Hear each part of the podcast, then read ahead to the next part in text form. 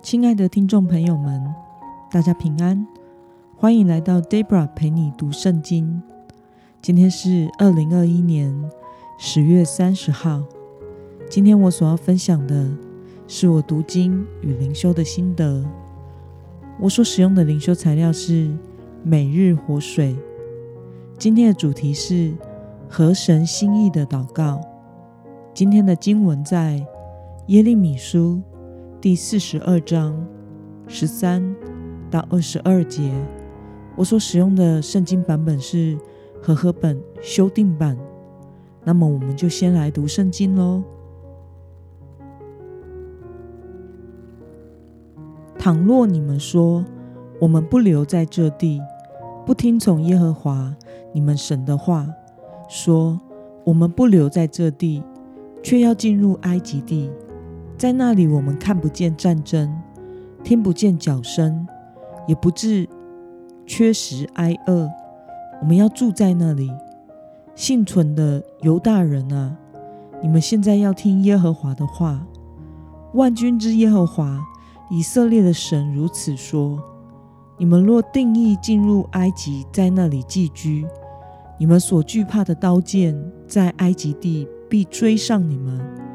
你们所惧怕的饥荒，在埃及要紧紧跟随你们，你们必死在那里。凡定义进入埃及，在那里寄居的，必遭刀剑、饥荒、瘟疫而死，无一人存留，得以逃脱我所降于他们的灾祸。万军之耶和华以色列的神如此说。我怎样将我的怒气和愤怒倾倒在耶路撒冷的居民身上？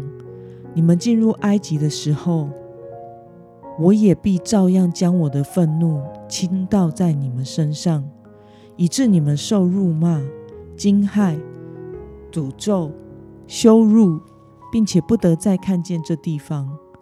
幸存的犹大人啊，耶和华论到你们说：不要进入埃及。你们要确实知道，我今日已警戒你们了。你们行诡诈，害自己，因为你们请我到耶和华你们神那里说：“请你为我们向耶和华我们的神祷告。”你把耶和华我们神所说的一切告诉我们，我们就必遵行。我今日把这话告诉你们，你们却不听耶和华你们神。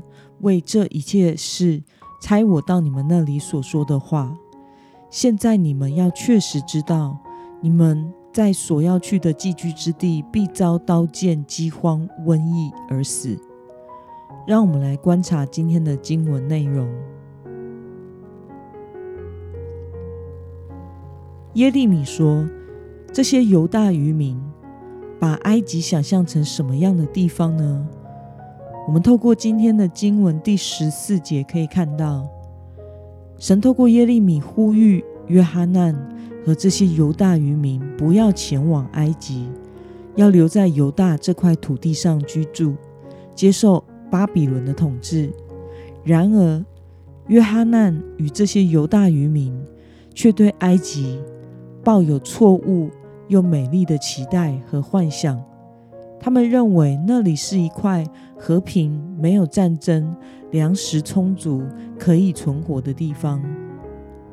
那么耶利米警告这些犹大渔民的虚假：若定义要进入埃及，会发生什么事呢？我们从经文中的第十六节、第十七节以及二十节可以看到，耶利米告诉他们，如果他们执意要前往埃及，那么将会遭受刀剑、饥荒、瘟疫而死，并且无一人能活，并且耶利米也指出他们心中的虚假，只是假意求问神的引导，但是内心却不打算要顺服。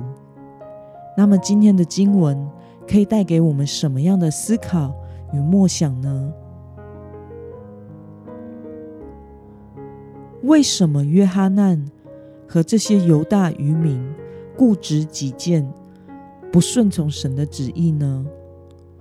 我想是因为比起神的话语，他们更相信和重视自己的判断。求问神，只是想要得到上帝的认同和背书而已。那么，看到神向想要依附埃及的约哈难与犹大渔民发出的警告，你有什么想法呢？这其实是身为神儿女的我们的借镜。如果我们真实的跟随神，那么我们就会在每一个祷告中，有与耶稣在被钉十字架前一样的态度。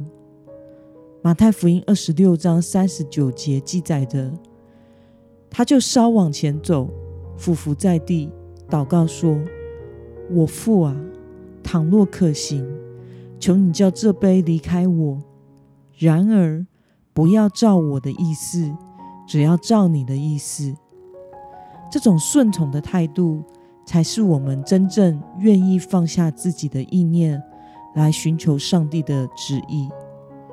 然而，我们平时若没有天天亲近神，与主建立亲密的关系，只有在有事情的时候才求问神的话，即使上帝给我们答案了，我们也很难有足够的信任感。